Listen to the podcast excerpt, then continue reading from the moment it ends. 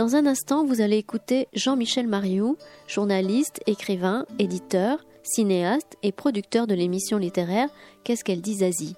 Il était jeudi 28 mars 2019 à la librairie Ombre Blanche pour la présentation de son livre Le chauffeur de Rouen, paru chez Verdier.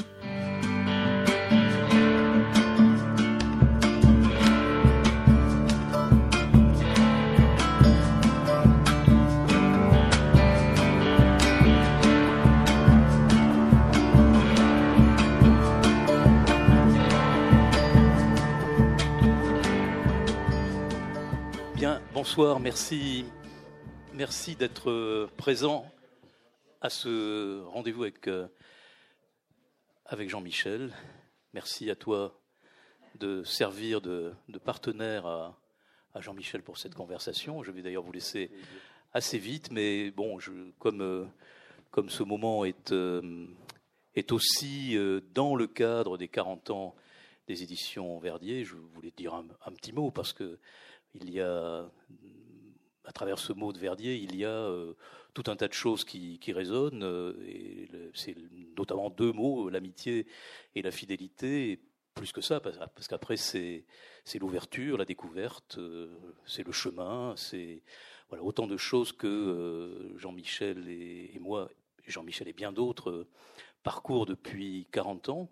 Il y a 40 ans, moi, j'étais connu comme chauffeur, mais pas comme chauffeur de quadrille. C'était une autre quadrille. C'était, celle que Benoît et toi, Bob et tout le monde entreprenaient autour, des, autour de la naissance d'édition Verdier. Euh, et donc de cette quadrille, il y a euh, euh, Gérard Bobillier, Colette Olive, Michel Planel et Benoît Rivero. Et, toi, tu étais déjà chauffeur, mais un peu plus que ça. C'était chauffeur et puis révélateur. Tu n'hésitais pas à parcourir les librairies d'une partie du sud de la France, puisque je crois que tu les partagé avec, euh, avec Benoît, ces librairies-là. Mais ça, c'est le, le, le sud de la France. Mais tu sais, tu sais qu'avec Napoléon, la France est montée très, est montée très haut, dans des très hautes latitudes. Euh, je me souvenais pas que tu allais jusqu'à, jusqu'à Lille, puisque bon, et il y a, et, y a 40 ans, euh, prends le, et il y a 40 ans, je, je découvrais avec toi donc le, le Val de Dagne, euh, où, euh, bah, finalement tu as, tu as décidé d'installer euh, tes, taureaux à, à, paître dans les, dans les champs, mais je ne sais pas si ça marche encore. non, ça ne marche pas. Il n'y a, pas assez de rizières là-bas. Hein. Non, non, non les, taureaux étaient des abeilles, c'est Joël qui les a installés, c'est pas moi. Et il n'y en a plus là. J'ai dû me tromper. Donc la, donc la, De piqûre. D'accord. Bien, alors, ce, ce, livre que, que j'ai lu, Le chauffeur de Juan, est un, est un très beau livre. Je pense que vous allez tous les deux vous charger d'en révéler, la, comme on dit, la substantifique moelle. Euh, je, ne vais pas te, te, charger de, cette, de ces louanges. En tout cas, j'étais très content de, et très heureux de, de lire cette, cette prose qui, on va dire, dont le sujet euh, mais d'une certaine façon étranger, mais justement, c'est peut-être cela qui est, qui est, propre à la littérature, c'est qu'il y a des univers qui peuvent sembler étrangers et qui tout d'un coup viennent dans lesquels tu viens t'immerger. C'est aussi la grâce des livres, et donc euh, voilà, c'est la grâce de ce livre. Euh, lorsqu'on monte euh, les escaliers qui mènent à mon bureau, on se casse le nez tout de suite sur une, sur une affiche de corrida, la, seule, quasiment la seule corrida que j'ai vue de ma vie en 1968, avec, avec notamment Cordobès, et il y avait un spontané qui était juste derrière moi, vraiment collant à mon dos, et qui a sauté dans l'arène, et qui s'est fait encorner, et je garde cette affiche pour plusieurs raisons. D'abord, se souvenir, et puis, euh, et puis aussi l'idée que ceux qui monteront le bureau, peut-être, ceux qui monteront le bureau euh, et qui sont anti-corrida vont dire mais tout de même, euh, bah non, moi je ne suis pas, mais, voilà, c'est une chose qui nous tient tous à cœur, c'est la liberté de continuer à avoir cet univers des corridas qui est pour toi un, des, univers, un des univers qui t'a le plus, probablement le plus nourri, évidemment avec celui du Val de Dagne et des éditions Verdier et du banquet du livre, on a un peu toré il n'y a pas longtemps, hein, euh, tous les deux, pour le banquet du livre. On a, on toré avec le syndicat d'édition. Ouais, c'était pas mal. Ouais, c'est pas le genre de taureau euh, d'une noblesse totale, hein, mais bon, euh, on fait ce qu'on peut. Oui, mais enfin, on a eu les oreilles et la queue. mais c'est vrai qu'il n'était pas, c'était pas de grande noblesse. Hein. Non. Voilà, mais on n'est pas là pour, euh, pour dire du mal du président du syndicat d'édition. Ni, ni pour rappeler qu'il a laissé s'installer euh, euh, Amazon en plein voilà, ça vous, Vous, lirez ma lettre. voilà. voilà. Oui, je continue de torer finalement, mais à ma façon. Voilà, alors je vais m'éclipser parce que voilà, moi j'ai dans, dans, ce livre, entre autres, il y a quand même cet extrait de Cela qui m'a interrogé. Un homme qui n'est ni torero ni aficionado, c'est presque comme s'il était raide de mort, entouré de quatre cierges. Dans, les rues, on voit beaucoup de types morts, des types qui portent, cloués aux quatre coins du cœur, quatre cierges noirs comme quatre banderilles de châtiment. Alors, je ne sais pas si je vais m'éloigner prudemment pour retrouver mon, mon catafalque. Peut-être tu peux expliquer un peu plus. Non, mais euh, bon, déjà, je suis content de voir que ce, que ce que tu préfères dans le livre, c'est une citation de Cella. Euh, c'est pour, l'amour de toi. non, c'est une, très belle phrase qui, euh, qui euh, bon, c'est là, il a, il a un rapport à la tauromachie qui, moi, m'a beaucoup touché. C'est un personnage un peu, bon, je ne serais pas complètement parti en vacances avec lui. Euh, sur le, tombeau de Franco, mais euh, c'est quelqu'un qui a creusé cette idée de romantisme comme ça, un peu désespéré, et d'absolu que la tauromachie traduit parfaitement. Et cette citation, je la trouve magnifique parce que ça veut dire que si on n'a pas une passion dans la vie, euh, on, passe à côté de sa vie, et ça veut dire qu'il faut, avancer la jambe, quoi. Alors je vais avancer la mienne et vous laisser tous les deux. Les deux. Euh, je suis presque gêné parce qu'il y a une, telle complicité amicale que je me sens. bon. Si, si ça vous dérange pas, je vais enlever ma veste. Je vois qu'on a le droit. On a le droit bah Alors je vais l'enlever aussi. Merci, Christian. Et merci à vous. Alors, est-ce qu'il est besoin de présenter Jean-Michel? J'ai l'impression qu'on est entre aficionados de, Jean-Michel Mario. Juste quand même, malgré tout, pour euh, éventuellement euh, des, étrangers, entre guillemets, qui se seraient introduits dans la salle. Il a créé, produit l'émission littéraire Qu'est-ce qu'elle dit Zazie? Il a travaillé sur divers magazines et reportages sur la tauromachie. Et aux, éditions Verdier, il dirige la collection Faenas, dans laquelle est paru euh, le précédent ouvrage qui s'appelait Ce besoin d'Espagne, qui est un magnifique livre, sans flagornerie, et qui avait remporté le prix Feria en, 2013. Et quant au chauffeur de Juan, euh, Christian l'a dit entre les lignes, effectivement, le chauffeur, ce n'est autre que vous-même, euh, qui vous êtes glissé dans, enfin, glissé dans la peau, non, qui, vous êtes assis euh, derrière le, volant d'une fourgonnette pendant trois années, c'est bien ça? Pendant trois saisons, oui. C'est-à-dire, ce qui me, quand, j'ai sorti euh, ce besoin d'Espagne, j'étais très heureux d'avoir euh, euh, écrit ce livre et j'étais persuadé que j'écrirais plus sur les taureaux parce que bon, je n'ai pas l'ambition de devenir un, écrivain taurin. Comme et, Ce serait pas la pire des ambitions. Et j'avais l'impression d'avoir dit quelque chose qui me tenait un peu à cœur. Et puis voilà, j'avais envie de passer à autre chose. Et et il m'est arrivé une histoire que je raconte au, tout début du livre. C'est qu'un jour, je suis sorti de l'hôtel à Nîmes pour aller à la, corrida. Et euh, dans, l'ascenseur, l'ascenseur s'est arrêté et les portes se sont ouvertes et j'ai vu euh, Morante de la Puebla, qui est un grand torero.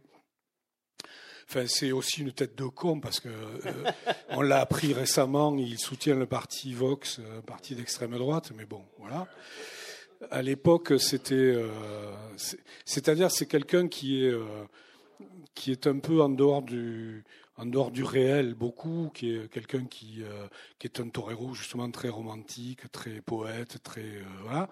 Et ça ça oblige pas à être idiot. Et c'est un peu comme Dali, vous voyez, c'est quelqu'un qui a une espèce de génie, des fulgurances, et qui après dans sa vie, c'est pas terrible toujours. Quoi. Bon, bref. Donc je ne savais pas ça à cette époque, puisque ça n'était pas arrivé. Et euh, l'ascenseur s'ouvre, je, le vois lui avec ses deux compagnons. Et euh, donc je monte, parce que je ne voulais pas les avoir fait euh, arrêter pour rien. Je monte en sachant que je ne dois pas monter. C'est pas, pas, voilà, on, ne partage pas ce genre de moment. Bon, bref.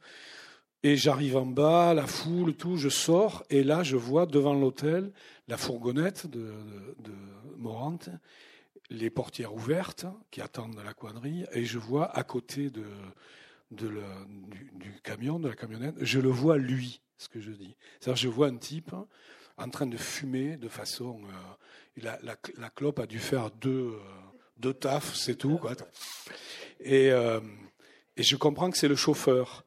Et, euh, et, je comprends que là, à ce moment-là, c'est un personnage extrêmement important. Ah, vous dites l'homme le plus important du monde. L'homme le plus important du monde. Tout le monde est en train de prendre en photo le torero, tout ça. Le torero est assez important aussi, il faut dire les choses.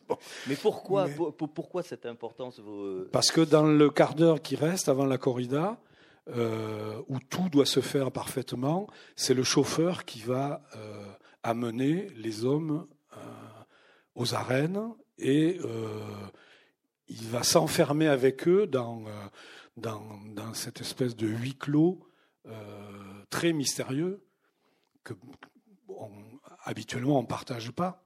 Et, euh, et, là, on peut tout imaginer. Quoi. Surtout, on peut imaginer toutes sortes de questions. Qu'est-ce qu'ils se disent Qu'est-ce qui se passe? Est-ce qu'ils parlent? Est-ce qu'ils parlent pas? Est-ce que bon Et là, quand je vois ça, je me dis en fait, euh, moi, j'avais fait euh, des émissions de télévision pendant des années sur les taureaux. J'ai fait à peu près tout avec les toreros. Je suis allé au camp avec eux. Et le seul truc que j'ai pas fait, c'est voyager avec la fourgonnette en servant à quelque chose. Ça m'est déjà arrivé de, de faire un, trajet avec un torero comme ça, mais derrière, euh, parce qu'il restait une place et que. Mais là, en servant à quelque chose, c'est-à-dire en, participant à cette. Euh, de la seule manière dont je suis capable. Je ne vais pas m'habiller en bande derrière, moi, pour. Euh, j'ai même pas hésité, quoi. C'est pas. Mais là, le chauffeur, c'est un point de vue qui me, qui me plaisait et, et, la, et voilà. Donc, je suis arrivé aux arènes euh, j'étais très, euh, très excité, comme quand on a une, une idée qu'on croit bonne. Et euh, j'ai rencontré Alain Moncouquiol, qui est mon camarade de, de Bourladère. Et je lui dis, putain, j'ai eu une idée, voilà ce que je vais faire, tout ça et tout.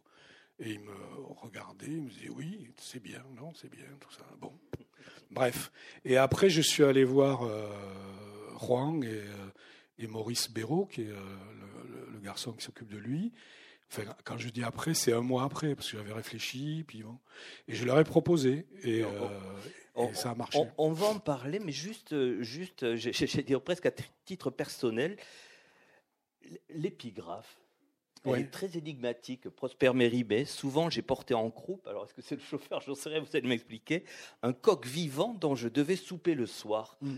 Sur quoi repose ce choix de ben, c'est, euh, euh, une lettre, comme, une, une phrase comme ça, c'est parce qu'elle vous épate. Quoi. Euh, Et moi, j'adore cette phrase. C'est, c'est Prosper Mérimée qui voyage en Espagne et qui a. Il, les, les, enfin, vous avez tous dû lire ces, ces pages sur, sur l'Espagne. C'est vraiment formidable. Quoi.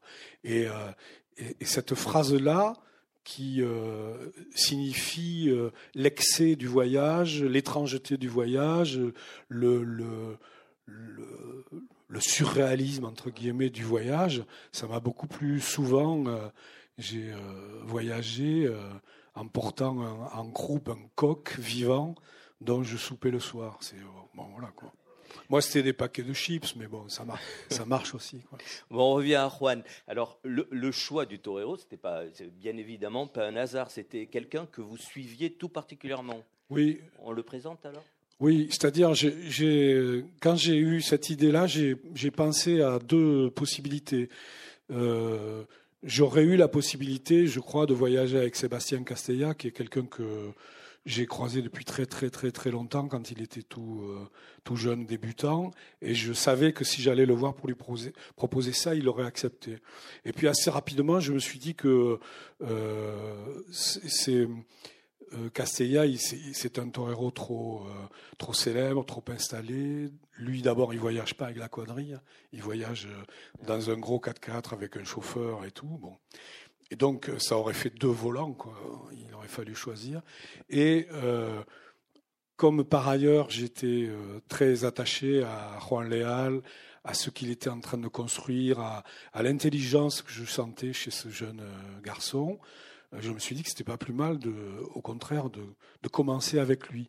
Alors, les premières saisons, les deux premières saisons, elles sont euh, plus courtes que la dernière parce que justement, il commence et euh, il trouve pas les contrats. Voilà, il n'a pas autant de contrats qu'il euh, souhaiterait. Donc, euh, il t'aurait une une corrida fin juin et puis la seconde, elle est fin juillet.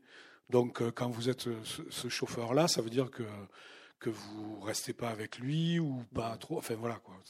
Et on, on, découvre le bonhomme et puis ce dont on s'aperçoit, c'est qu'au fil de, de, de, de de la lecture, au fil de, plutôt de votre expérience, vous, vous, apprenez à, l'aimer, à adhérer à, sa façon de torer. C'est pas évident au départ. Ben, C'est-à-dire qu'il a, c'est un, garçon qui est très, euh, comme disait euh, le président Sarkozy, qui est très clivant. C'est-à-dire il a une tauromachie euh, qui est dans la, dans la pureté de la tauromachie, c'est-à-dire qui est violente et qui est sans aucune concession.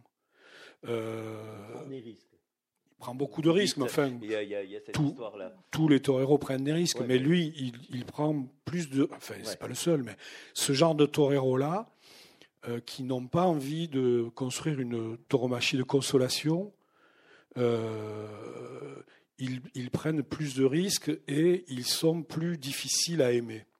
C'est-à-dire que la tauromachie, c'est juste une façon de se poser euh, des questions euh, très profondes sur l'existence. Mhm. C'est que ça. Bon. Euh, c'est pas s'habiller avec des barres pour. Euh, bon. Et dans cette manière de, de, de provoquer le questionnement sur l'existence, il y a des toreros qui jouent plus ou moins le, le jeu du spectacle. Il y a des toreros, et le système les aime beaucoup, qui construisent des carrières et une tauromachie euh, euh, qui, qui aide euh, les spectateurs à supporter tout le reste. C'est comme les artistes. Il y a des, dans le livre, je parle de, de Basquiat. Je dis il y a des, y a des très bons peintres qui, qui, dont on va voir les expositions. On est super content. On rentre le soir et bon, ça, ça aide à vivre, quoi. Ça, bon.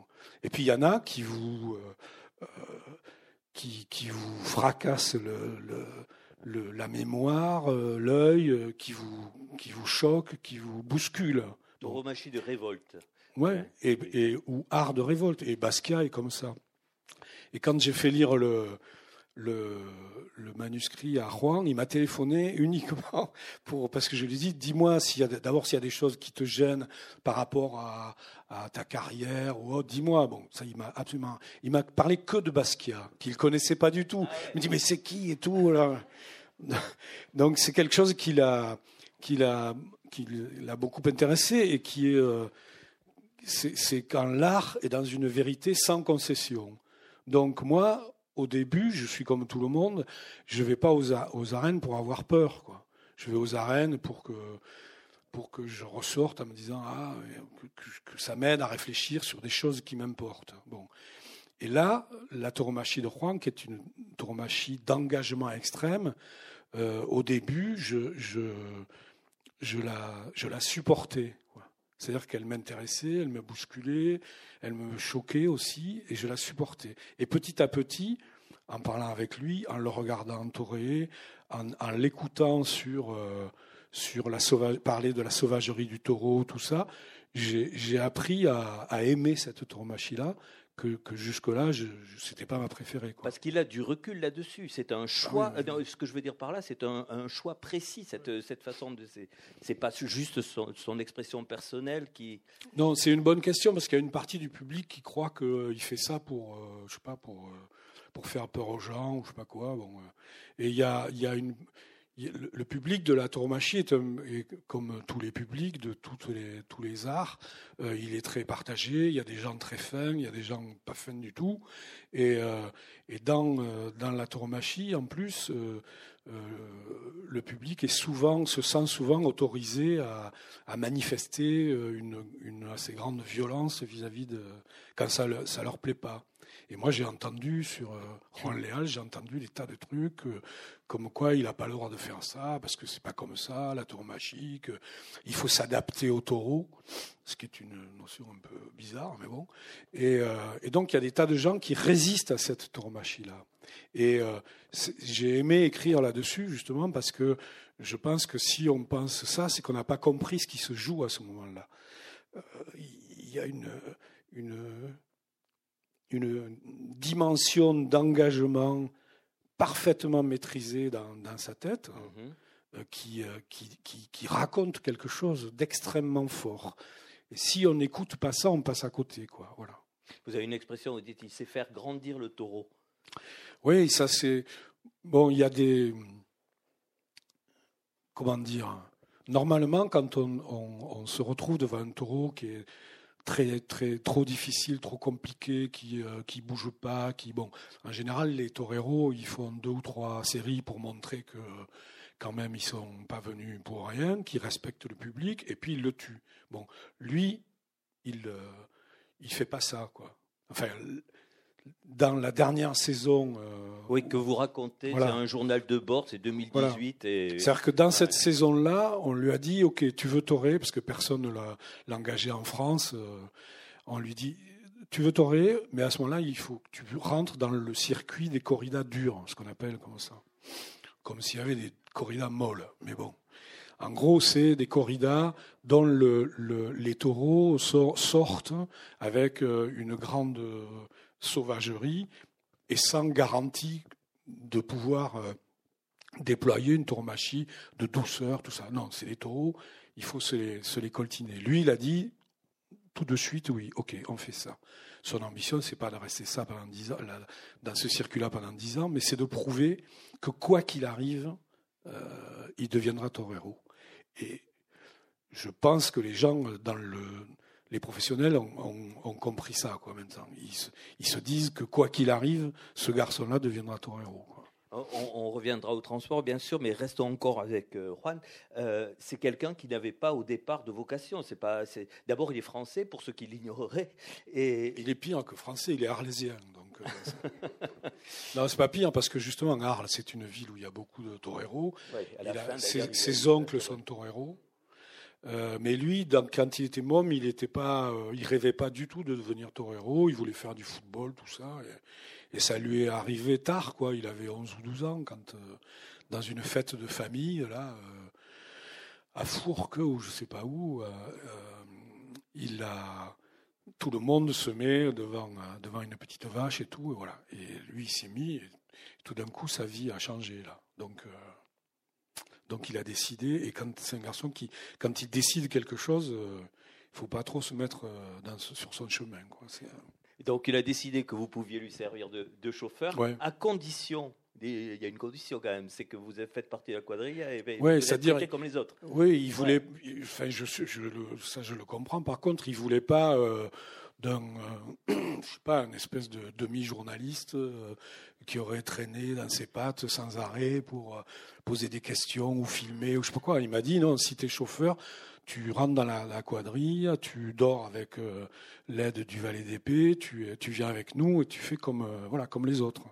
Et c'est évidemment ça qui m'intéressait à moi aussi, voilà. Donc et puis il a, il a accepté parce que parce qu'on s'aimait bien, il m'aimait bien, je crois. Puis Maurice, qui me connaît depuis des années, lui a dit qu'il y avait rien à, il y avait rien à craindre de moi, quoi. Et, euh, et petit à petit, on a, on a, comment dire, on a beaucoup échangé, mais euh, dans la situation du, du chauffeur. C'est-à-dire qu'en gros, euh, le livre, il n'est pas du tout construit sur des entretiens qu'on a fait et tout, pas du tout. C'est des conversations qu'on avait la nuit euh, dans la fourgonnette, euh, dans laquelle miraculeusement tout le monde dormait, sauf nous deux. C'est-à-dire que je dis miraculeusement parce que au début je pensais qu'il le faisait exprès pour qu'on puisse discuter, mais pas du tout. Hein. Ils quand on sort d'une corrida, en général, on aime bien dormir. Donc il dormait. C'est le. Enfin, je ne sais pas si je peux dire que c'est le moment que je préfère parce que c'est pas sympa pour les gens, mais c'est le moment que je préfère parce que c'est le, moment où je sentais que je euh, que je que je servais à quelque chose, que j'étais vraiment chauffeur. Quoi. C'est-à-dire, euh, chauffeur, c'est que euh, quand vous avez euh, toré à Salamanque et que le lendemain vous torez à Bilbao, il faut qu'il y ait quelqu'un pendant que vous dormez qui vous conduise, quoi, et que, en qui vous ayez confiance. Voilà. Donc, dans ces voyages-là, Juan, lui, ne dormait jamais. Et donc, euh, sa place, c'était parce que chacun a une place dans la fourgonnette. C'est ah oui, c'est très, très ritualisé. C'est très ritualisé, ouais. Et, euh, et, lui, il était derrière, il y avait trois places et il était au milieu. Donc, il, euh, il se penchait et quand on était, quand tout le monde dormait, il s'avançait et on parlait comme ça. Et lui, il se met là pour tripoter toutes les 40 secondes la climatisation. Parce qu'il y a un truc, c'est que dans c'est des choses en plus qu'on est, qu'on est, euh, comment dire, qu'on est heureux de découvrir, qu'on est heureux de partager. C'est-à-dire que dans une, fourgonnette, quand on va euh, dans une autre arène, il y a une qualité d'angoisse qui est tout à fait exceptionnelle et qui se dit pas. Vous n'avez pas, vous conduisez, puis les types derrière disent Oh putain, j'ai la trouille. Hein. Non, non. Donc il faut trouver euh, quelque chose qui traduise ça. Et le, plus souvent, c'est la climatisation. C'est terrible, c'est euh, parce que la clim, ça va jamais. Quoi. donc lui, il, il, il, coupe, il remet, il coupe, il remet, il baisse, il monte, voilà. Donc il y a ce truc assez drôle qui euh, et il faut bien que ça, enfin je sais pas les les, ethnologues doivent avoir un vocabulaire là-dessus. Il faut que ça, il faut trouver un, véhicule à cette peur, quoi. Voilà. Et ça, c'est assez. Euh, quand vous vivez ça, c'est assez touchant, quoi. Euh, voilà.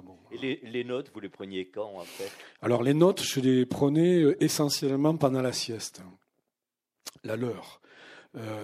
C'est-à-dire qu'en gros. voilà, on mange à midi assez tôt, très vite, et puis tout le monde veut absolument partir euh, s'allonger et, euh, dans le meilleur des cas, dormir, ce qui n'arrive pas, mais euh, et au, moins essayer de se reposer en, en, ne pensant pas au taureau, ce qui n'arrive pas non plus. Voilà. Et donc, il y a un moment où, entre 3 heures de l'après-midi et 5 heures, où le valet d'épée va les réveiller avec un café pour celui-ci, un coca euh, zéro pour celui-là, euh, un thé pour le troisième, chacun a son truc, et le valet d'épée fait le tour des, chambres pour les réveiller, et puis ensuite il, euh, il habille le torero. Et donc dans cet espace-là, ces deux heures-là, ou trois heures-là, moi je n'ai rien à faire. Donc à Madrid, je repérais le, le voyage pour aller aux arènes parce que j'étais euh, angoissé à l'idée de me tromper. Euh, et il y a d'autres endroits où, j'avais euh, surtout envie de, traduire les notes que j'avais. J'avais beaucoup l'angoisse d'oublier des, choses, ce que j'ai fait bien sûr. Et au bout de trois saisons de, trucs, je me suis retrouvé avec des, petits carnets, des bouts de feuilles et des notes que je ne comprenais plus. Quoi. Je, voilà. Et euh, bon, c'est pas grave, mais bah, Juan, quand il a lu le livre, il m'a, qui m'a appelé là pour Basquiat, il m'a dit aussi, mais euh, j'étais surpris que tu racontes pas l'histoire de la clé. Alors je lui ai dit, euh, je dis ah oui de, la clé. Il me dit bah oui la clé de la de la fourgonnette quand on l'a paumée là que putain j'avais complètement je je sais pas si tu t'en rappelles toi mais c'est quoi alors cette histoire? Je sais plus. Il faut que je demande à Maurice parce que j'ai pas osé demander à Juan parce que mais euh, je, sais vaguement qu'il y a un jour où on s'est retrouvé avec euh, on n'avait plus la clé de la fourgonnette pour partir aux arènes ce qui est ballot quoi. Ce qui est, bon. Alors, le, plus drôle au début, c'est qu'en fait, vous, vous détestez voyager. Et, vous citez une phrase de Beckett qui est adorable. Oui, qui dit on est, on est idiot, mais pas au point de, voyager pour son plaisir. mais euh, ça, je le, je le pense profondément, mais euh, c'est très bizarre parce que on est dans un monde où tout voyage, où tout le monde voyage, où, euh, Bon, moi j'étais à la grâce à la mi-journée, voilà. Mais le voyage qui consiste à dire on va, on va partir, on va. Il y avait une vieille dame dans les Corbières là qui, sur la fin de sa vie, faisait des voyages organisés. Et, et elle disait bon, alors j'ai fait la Chine. On a fait la Chine, c'est bien, c'est très bien. Bon, et en fait, je j'aime pas trop voyager, mais je, je pense que ça c'est pas de c'est pas du voyage quoi. C'est D'abord, c'est dans des c'est dans des territoires qui me sont familiers ou dans lesquels je me sens vraiment bien quoi. Et euh... et, et, on découvre l'histoire et, et l'importance du voyage dans euh, dans la tauromachie. Le, le fait que c'est assez récent malgré tout qu'il y ait tous ces voyages au départ, vous expliquez que euh, bah, forcément, euh, par manque de, moyens de transport, on, on chez soi, quoi, et, devant des aficionados du, coin.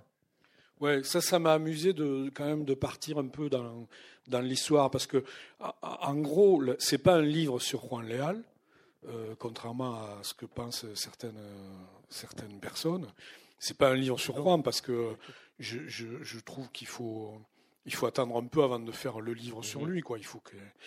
Euh, c'est un livre sur le voyage dans la tauromachie. Et la, Métaphoriquement aussi, au propre et au figuré, les deux. Oui, c'est-à-dire que le, la, le, l'axe du livre au départ, c'est de dire que euh, il n'y a pas de tauromachie sans, sans voyage, ça c'est évident, mais euh, que la tauromachie en soi est un voyage intérieur. C'est-à-dire que s'il n'y a pas de déplacement, si on ne sort pas de soi-même, il n'y a pas de tauromachie. Mais euh, bon, physiquement, c'est une évidence. Je me souviens, moi, je, suis un aficionado assez récent. Hein. j'ai commencé à m'intéresser au taureau quand les arènes de Toulouse ont, fermé. Et, euh, et c'est quelque chose qui me, en même temps, qui me, que je trouvais intéressant parce que je me disais en fait ça m'aurait emmerdé d'aller aux arènes à Toulouse en bus quoi. Ça m'aurait euh, rentré chez mes parents après puisque j'étais jeune quand même. Manque de sacralité là. Ouais, il y a un manque de déplacement. Voilà. Alors que à l'époque on partait à on partait pas très loin, on partait à Nîmes. Bon, on allait à Nîmes, c'était quand même euh, ou à Vic, on se mettait dans des situations. Euh, enfin là je parle pas de d'alcool. Euh, on se mettait dans des situations euh, euh, mentales et physiques de, déplacement. Quoi. Alors que quelqu'un qui, voilà, qui sort de chez lui, qui va aux arènes et qui revient après, je ne sais pas, il manque quelque chose, je trouve et donc on découvre cette histoire où on est passé alors euh, les, taureaux comment ils étaient transportés, mm. puis euh, les toreros comment ils se déplaçaient. Il y a, on, découvre tout ça. Il y a quand même quelque chose sur lequel je. Il y a un aspect très nostalgique. Plusieurs fois, euh, on pourrait dire c'était mieux avant. Alors, par exemple, je pense aux, aux, voitures. Vous avez un peu, un peu fait allusion tout à l'heure. Bah, vous le direz mieux que moi. Non, mais y a, moi, j'ai pas de nostalgie pour, pour rien d'ailleurs, parce que. Mais euh, en plus, je vois pas comment on pourrait être nostalgique d'un temps où la pénicilline n'existait pas. Par. Non, non, non, mais par rapport à la tauromachie, par exemple. Évidemment, si vous parlez des Cadillacs euh, de, de, et tout, évidemment. Bon, et il y a, euh, il y a, y avait cette. oui, je comprends ce que vous voulez dire. Il y avait ce, ce truc, l'idée qu'un torero, ça devait être quelqu'un d'exceptionnel. Voilà dans la vie comme dans l'arène. Dans l'arène, il était de fait, mais dans la vie, c'était aussi quelqu'un qui, euh, euh, à l'époque de Raphaël El Gallo, qui partait euh, au Mexique et qui revenait avec des, gros diamants pour euh, sa fiancée, des, des perroquets multicolores pour sa sœur. Enfin, il y avait cette espèce de chose extravagante. Et il y avait dans, la, dans, le choix de la voiture cette idée-là. Il devait avoir des voitures que les autres n'avaient pas. Et aujourd'hui, ce que je dis, c'est qu'ils ont des bagnoles de, de, de, plombier euh, qui a décroché le, marché de, la défense. Quoi.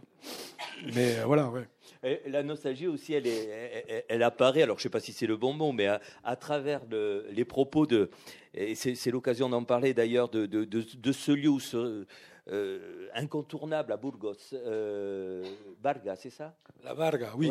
Et, le restaurant, oui. Et, et, la, comment dire ça, la tenancière, la, femme qui choisit ça, la patronne. Voilà, la patronne, voilà plutôt le mot, euh, qui dit qu'il y a moins de légèreté qu'avant.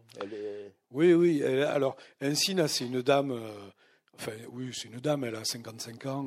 c'est quelqu'un d'adorable. Elle est très. Euh, elle est très maternelle. C'est ces femmes à l'ancienne comme ça qui reçoivent des quadrilles entières, qui les, qui les traitent comme, comme des gosses, qui leur donnent à manger. Enfin, c'est un endroit c'est pas pour rien que depuis 40 euh, ans, cet endroit est un, des points de la tauromachie en Espagne où tout le monde passe. Et, euh, et elle, elle a vécu, gosse, c'est ses parents qui ont monté cette, cette euh, auberge. Et elle, elle a vécu, gosse, les grandes années de Manzanares père, qui, quand il avait triomphé, faisait venir avec trois coups de fil des, des, des gitans flamencos qui faisaient la bringue toute la nuit, les parties de poker, enfin, cette espèce de, folie romantique comme ça sur laquelle ils vivaient tous. Euh, et elle dit, euh, aujourd'hui, je vois les elle, les aime beaucoup, hein, mais elle dit, je vois les jeunes, les quadrilles, ils sont tous, ils mangent avec leur téléphone portable euh, posé à côté de l'assiette, comme, comme partout, comme tous les. Je suppose que les groupes de punk, ça doit être pareil, ils ont les téléphones portables. Et elle dit, il y a une, il y a quelque chose qui s'est perdu euh, de l'ordre du partage, comme ça, quoi. Que c'est plus, euh, les gens restent plus à eux, quoi. Vous m'aviez dit que vous étiez d'accord pour lire et vous m'aviez dit que vous, enfin, quand j'ai voulu savoir ce que vous liriez, vous m'avez dit ça vous regarde pas. Donc euh, je vais peut-être le savoir maintenant. Alors, c'est page 120. La différence entre la première corrida que j'ai vue maintenant, c'est ça. Las gafas.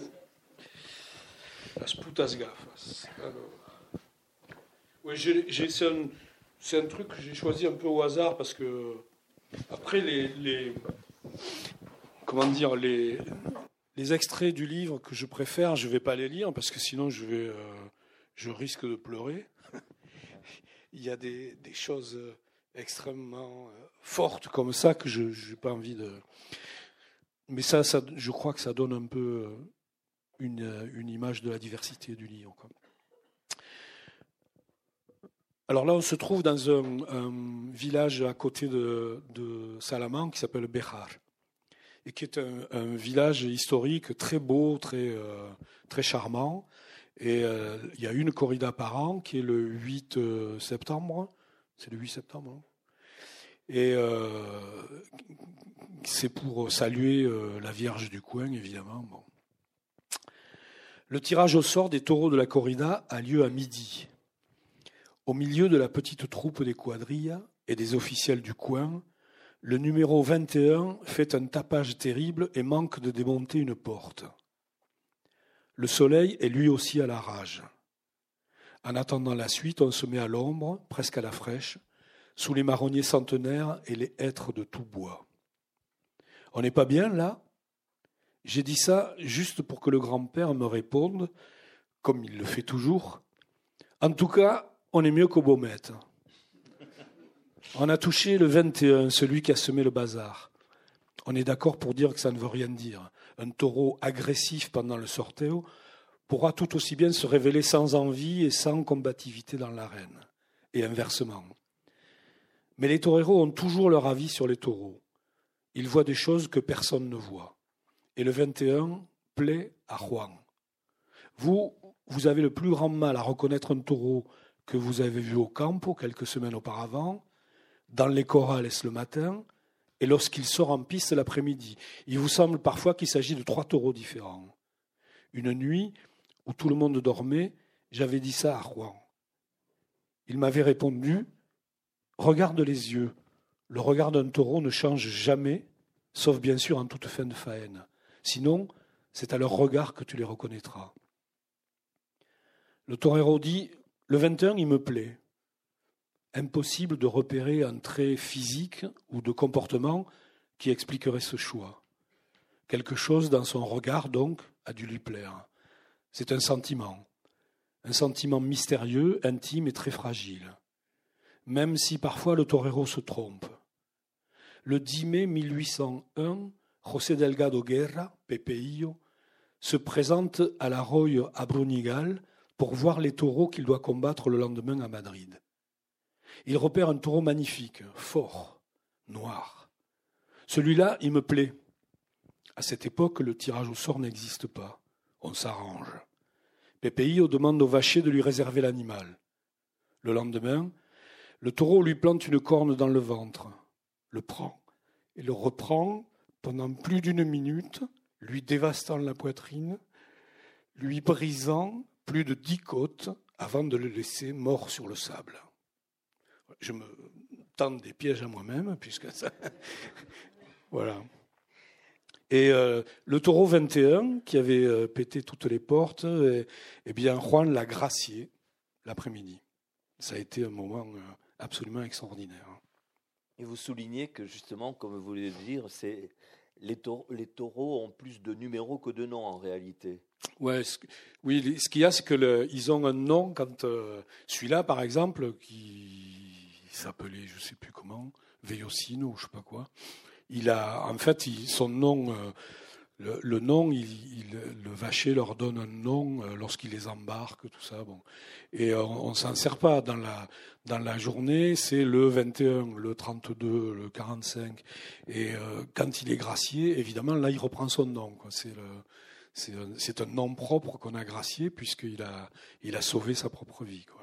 On l'a entendu, donc il y a plein, plein d'anecdotes. Euh, alors, euh, au-delà de, cette histoire de, transport qui, effectivement, est le, fil conducteur, et il y a plein d'anecdotes sur tel ou tel torero. Et moi, j'ai beaucoup aimé, mais je, suis sûr que je ne suis pas le seul parce que j'ai vu aussi des critiques qui soulignaient ça. L'histoire de, euh, alors je vais mal le dire, Tragabuches. Vous, vous, pouvez nous. oui, alors ça, je me suis un peu amusé à écrire parce que l'histoire de Tragabuch, elle, tient en cinq lignes. Et euh, moi, je l'ai un peu étiré sur la route. Tragabuch, c'est un, un, torero, donc. Euh, c'est euh, à la moitié du 19e siècle. Il est, il est la, date précise, je ne me rappelle pas, mais c'est pour, les, pour la restauration du roi, là, celui qui revient. les rois espagnols, il, y en a trop, il y en a trop. Et euh, donc, il y a des cérémonies à Ronda et on organise une corrida. Euh, et on, invite Tragabuche qui est. Euh, non, c'est à Malaga la, corrida. Et lui, il est à Ronda, il vit à Ronda. Et donc, il part à cheval avec sa quadrille. Je vous la fais courte. Hein. Il, il, a un accident, c'est-à-dire il a un accident de cheval, il tombe, il est blessé, donc il ne peut pas aller il ne peut pas aller torer, donc il envoie ses, ses pour, euh, pour porter le, le, certificat médical. Et lui, il rentre chez lui. Et euh, il rentre chez lui tout seul le soir, à minuit, et euh, tout le village est, est endormi. Et chez lui, il tape à la porte. Bah, évidemment, personne ne l'attend. Il tape à la porte, il y a de la lumière. Il n'y a personne qui répond. Bon, bref, c'est euh, l'éternelle tragédie.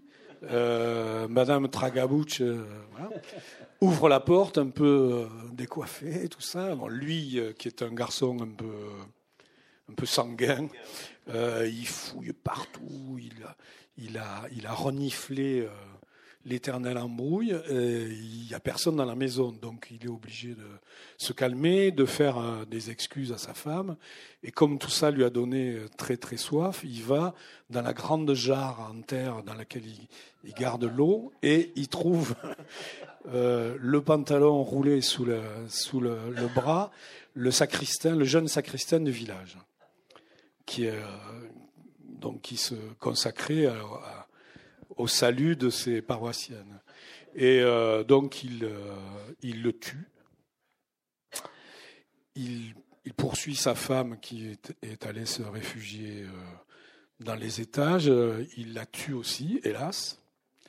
Et, et il repart avec son cheval dans la nuit, dans la colline, et il devient un des bandits euh, les plus célèbres de l'époque, parce qu'à cette époque-là, les routes d'Andalousie étaient euh, mises en coupe réglée par des, des, bandes de bandits, dont la plus célèbre s'appelait les Siete Niños de Ecija, c'est-à-dire les sept gosses des Sira.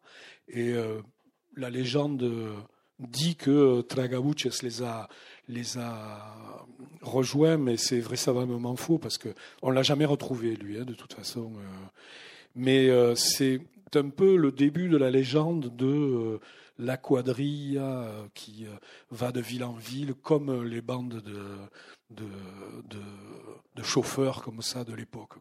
Parce que le chauffeur, c'est aussi dans l'origine celui qui euh, attaque les voyageurs. Mais ça, je ne l'ai pas fait. Et il y a un passager clandestin dans la fourgonnette, dans la boîte à gants, il y a... Hein? Oui, ben, on a tous ces coquetteries. Donc moi, le premier jour, enfin pas le premier jour, parce que le premier jour, j'en menais pas large. Il fallait que je me fasse euh, adopter. Donc euh, ça, ça on, le, on, le, voit d'ailleurs que vous avez un, petit peu peur, une appréhension de, sur, ben, votre, rôle. Sur Ben oui, c'est-à-dire d'abord, moi je sais que je suis capable de conduire une camionnette, mais est-ce que je suis capable de le faire euh, de façon à, à rassurer tout le monde? Est-ce que euh, parce qu'au début, voilà, il me, euh, Juan et Maurice me, me présentent, voilà, euh, Jean-Michel, il va faire le chauffeur et il écrit un livre. Types, il écrit un livre, sur quoi? Sur les fourgonnettes, sur. donc, donc moi, il faut que je leur prouve d'abord que je peux être d'abord un chauffeur, que le chauffeur. Et donc le premier voyage, je sens que on part au Portugal, le premier voyage, je sens que je suis un peu observé comment je mets mon clignotant, comment je double, comment je me laisse doubler, voilà. Et puis au bout de, de 50 km, ça commence à le son change dans la fourgonnette et je sens que j'ai voilà. Mais quelle était la question du passager clandestin. Ah oui, et donc euh, quelques jours plus tard, je, suis arrivé avec une édition du Quichotte et euh, je leur ai dit bon, euh, on ne voyage jamais sans Quichotte. Ah bon? Et pourquoi? Parce que parce que le Quichotte, c'est c'est le, voyage fait livre d'abord, et puis parce que c'est comme ça. Ah bon, super et tout. Donc, et euh, ça contribue à rajouter à mon étrangeté, mais bon, après tout, le Quichotte, c'est quelque chose qu'ils connaissent. Enfin, c'est un livre qu'on leur a imposé en classe. Euh,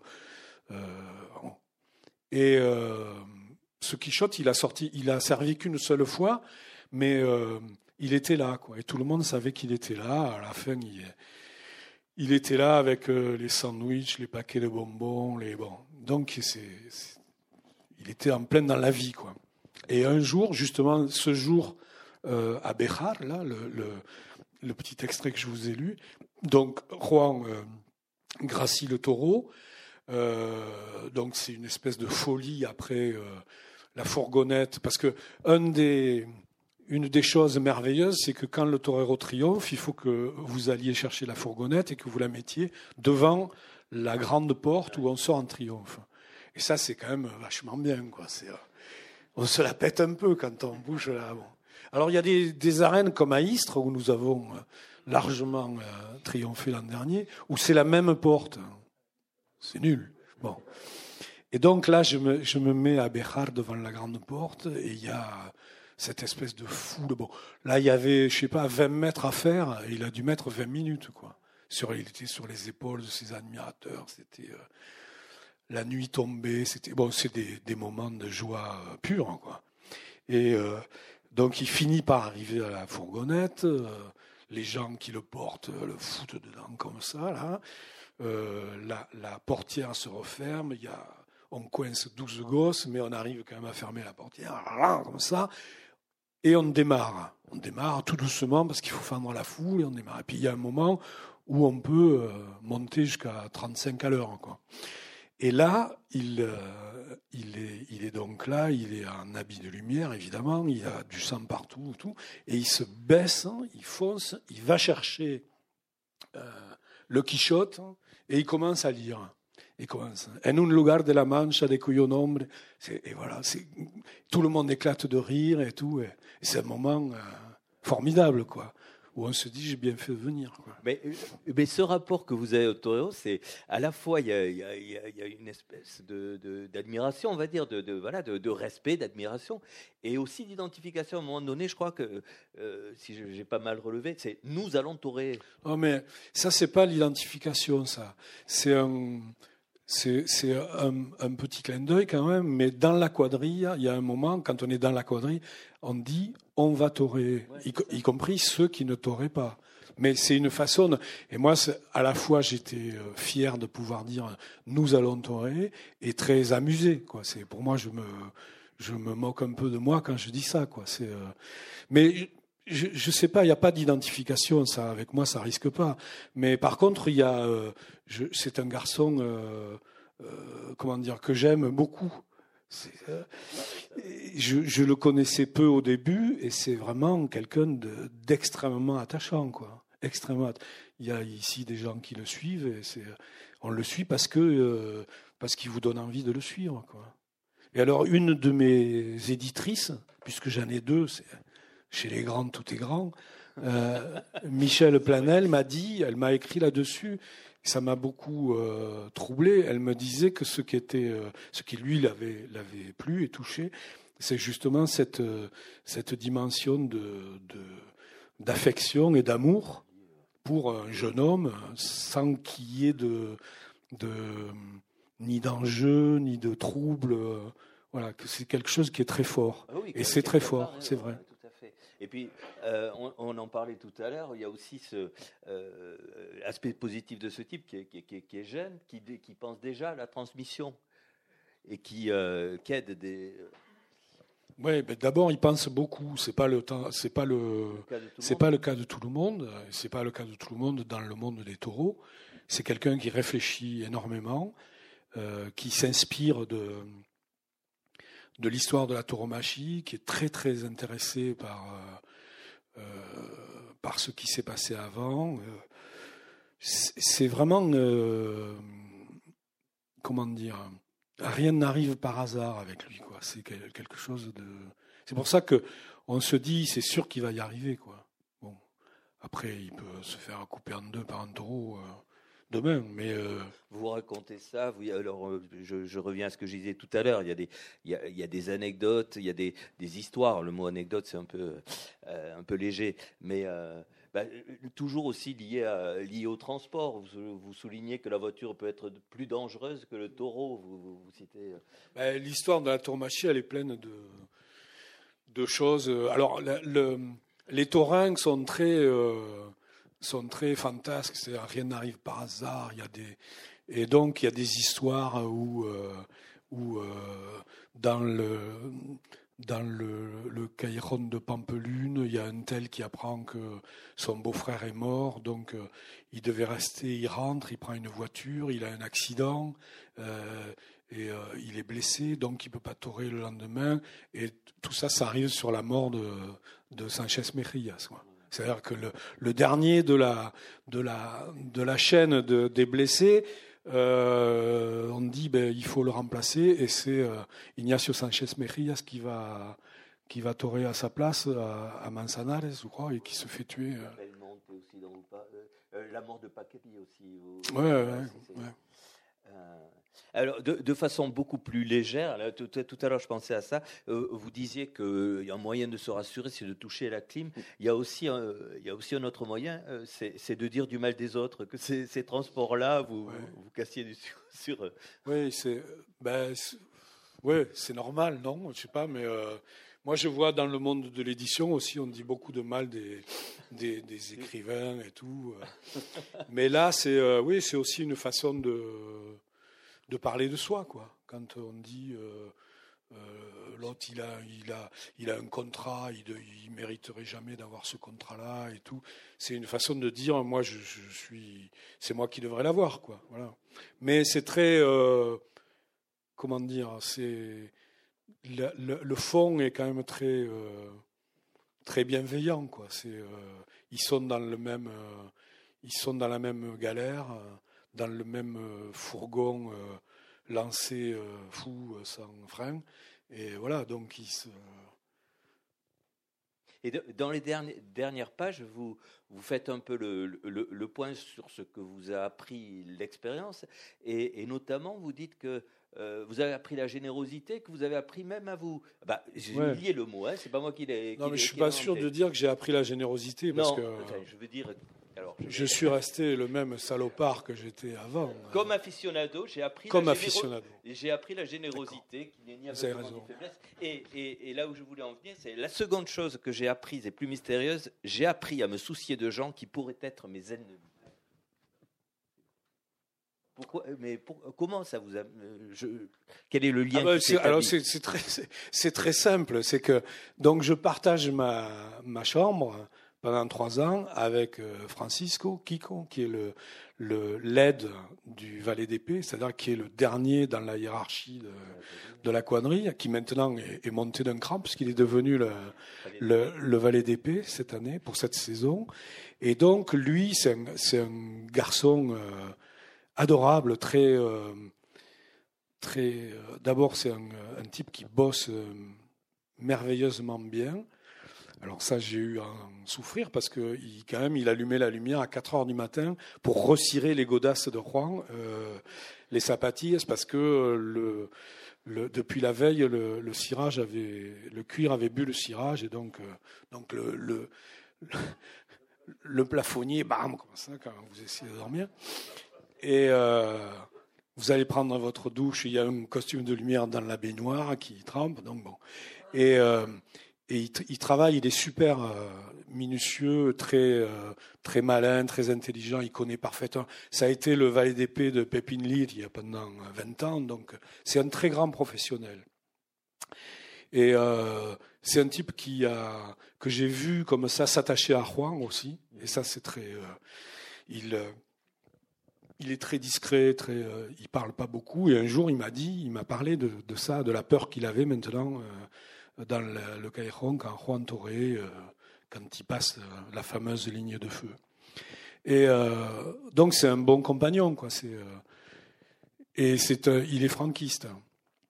C'est-à-dire il a une dévotion particulière pour le généralissime. il veut, quand on va à Madrid, il veut s'arrêter au Valle de los Caídos. c'est, c'est voilà, c'est quelque chose de très de très curieux quand même. Voilà. Vous en avez parlé? Ah non, non, on ne parle pas de ça parce que, comment dire, on ne parle pas de ça pas pour, euh, pas pour ne pas en parler, hein, c'est pas ça, c'est qu'on a d'autres soucis. C'est ça la question, on a d'autres soucis. Et ce qui nous fait proche, c'est ce qu'on partage de, de, de, qui a à voir avec, euh, avec le roued, quoi, qui a à voir avec, euh, avec les, les, taureaux de demain. Et donc, euh, euh, on a parlé, euh, dans la quadrille, on a souvent parlé de Podemos, par exemple, parce que en trois ans, comme ça, il y avait l'irruption de ces gens. Euh, et dans la quadrille, c'est pas, ils sont pas tous d'extrême gauche. Hein, c'est pas. J'ai cru le comprendre, oui. et après, voilà, c'est leur vie. C'est. Et moi, la première sortie qu'on a faite, c'était au Portugal, une une corrida qui était organisée pour le 25 avril, pour la fête nationale. Et donc, euh, au bout de, parce que c'est 5 heures hein, quand même, 5 heures de route, plus même. Et euh, au bout de deux ou trois heures, euh, ils ont commencé à me poser des questions sur ce que j'avais fait, tout ça. Je ne sais plus comment c'est parti, c'est est-ce que tu es déjà allé au Portugal et tout. Et je leur ai dit, mais vous savez où on va là? Alors, euh, ben oui, on va pour la fête nationale, mais vous savez ce que c'est la fête nationale portugaise? Non. Et je commence à leur raconter le 25 avril, les, euh, les, la révolution des œillets, les militaires, ils étaient, euh, ils étaient sur le cul, ils étaient très intéressés. Juan était très intéressé, et donc ils n'arrêtaient pas de me poser des questions. Des, des militaires d'extrême gauche et tout, ils devaient se dire que je, j'étais pas assez hydraté, quoi. Bon. Et euh, quand on est arrivé là-bas, en plus, euh, bon, je le raconte dans le livre, donc je vais pas. Euh, mais euh, il y, a eu le chant de José Afonso, Grandola, Grandola Villa Morena, qui était le, le, Je leur ai raconté que c'était ce disque-là que on avait mis à la radio et que ça avait été le, le signal de l'insurrection. Quoi. Donc c'était très voilà.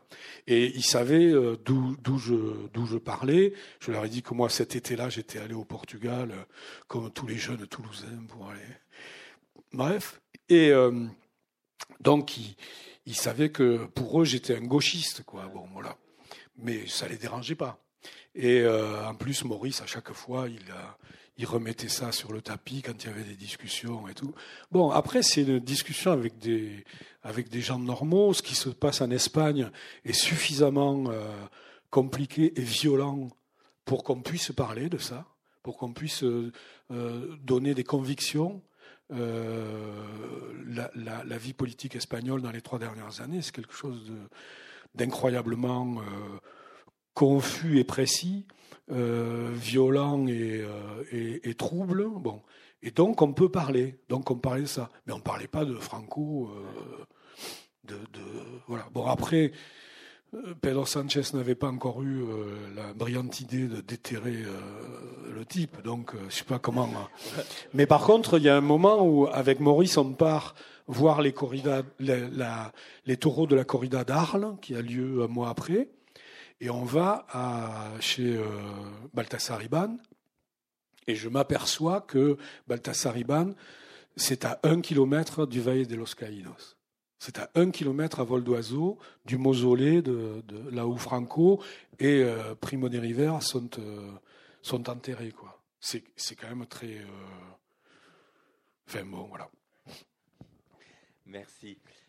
Le micro se promener si, vous avez des questions à poser. Moi, j'ai adoré ce que vous nous avez présenté.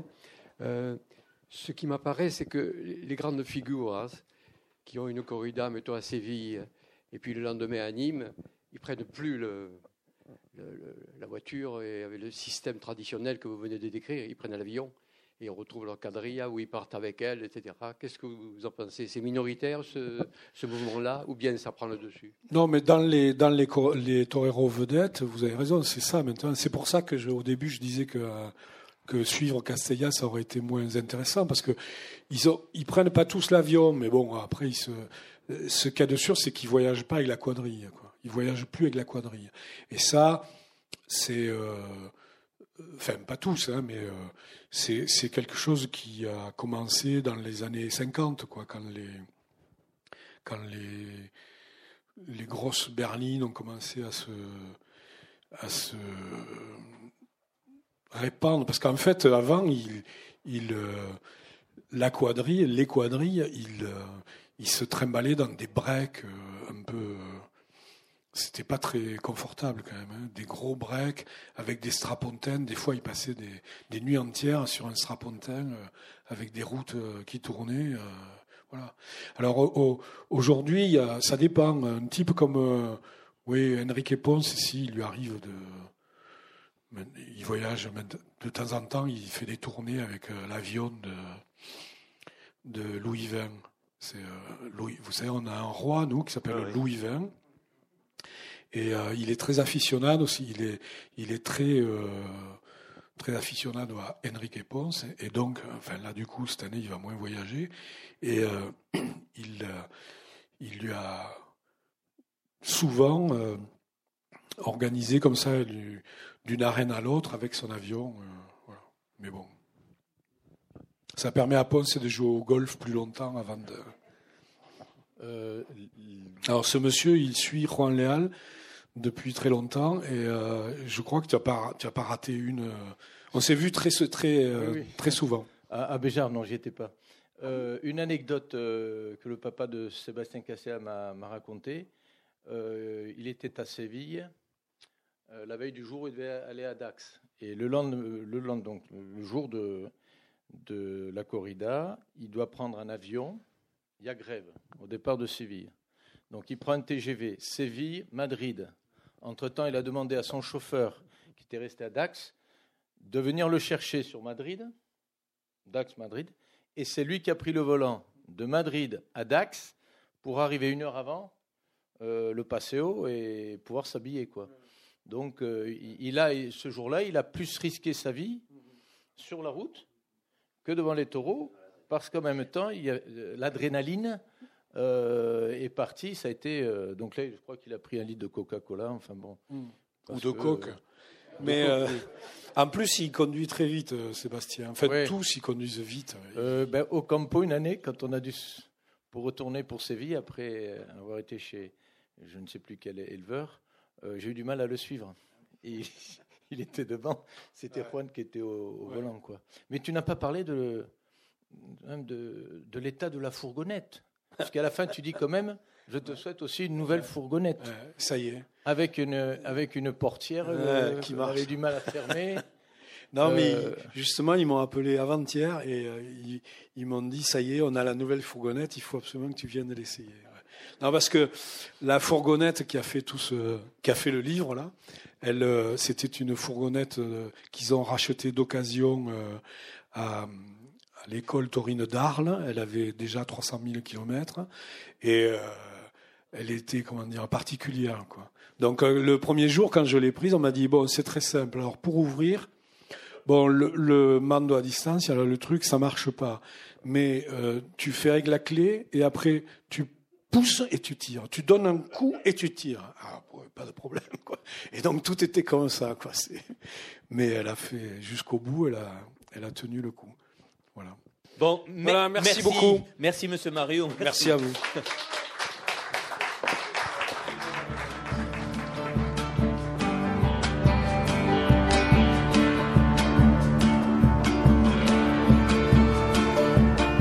Vous avez écouté une rencontre avec Jean-Michel Mariou, auteur de l'ouvrage Le chauffeur de Rouen, publié aux éditions Verdier lors de sa venue à la librairie Ombre Blanche le 28 mars 2019 aux éditions Verdier, dont il dirige la collection Fainas, Jean-Michel Mariou a fait paraître en 2013 Ce besoin d'Espagne, qui a remporté le prix Feria.